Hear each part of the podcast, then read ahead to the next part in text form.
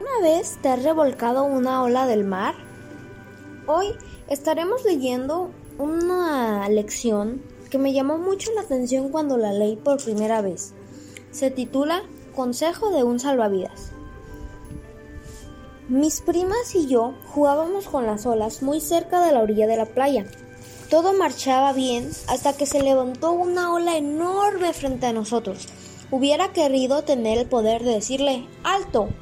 Intentamos correr hacia la orilla, pero nos alcanzó y cubrió por completo. En unos segundos, mi mundo se convirtió en un cúmulo de agua y arena que me hacía girar y girar y girar y girar y girar y girar y girar y girar, provocándome un miedo horrible de ahogarme. Era imposible ponerme de pie. Una fuerza superior me lanzaba contra el suelo arenoso. Únicamente pensé es contener la respiración y esperar a que la ola pasara. Finalmente, pasó. Cuando salí del agua, el salvavidas del lugar me dijo cómo salir viva de una ola gigante. Solo debes flotar mientras pasa la ola. Me dijo, tu vida puede ser así, todo pareciera estar bajo control y te sientes bien, pero nunca sabes cuándo llegará una inesperada ola grande en forma de aquellas experiencias sorpresivas que no sabemos enfrentar.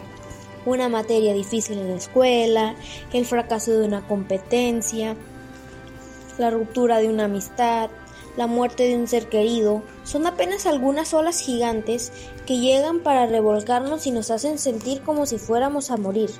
Cuando tengas una experiencia difícil, recuerda flotar y esperar en Jesús hasta que pase. Si sientes que no puedes, pide a Jesús, el gran salvavidas, que te ayude. Acudirá inmediatamente. No olvides que a veces no te rescatará de la ola, más bien te ayudará a sostenerte mientras pasa. No desesperes, confía en Él. Cuando haya transcurrido el tiempo, te darás cuenta que sufrir esa mala experiencia te fortaleció y habrás aprendido algo importante. ¿Por qué? Para que quien confía en el Señor, todas las olas, sin importar el tamaño, son para bien. Romanos 8:28 Sabemos que Dios dispone todas las cosas para el bien de quienes lo aman, a cuales Él ha llamado de acuerdo con su propósito. La primera vez que leí este esta lección, perdón, me llamó mucho la atención la parte donde decía que Dios a veces no nos va a sacar de la situación, sino que nos va a ayudar a superarla, para que luego nos pueda servir como experiencia en situaciones parecidas.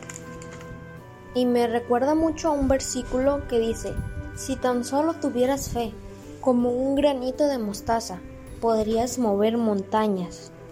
Y esa fue la impresión que me causó.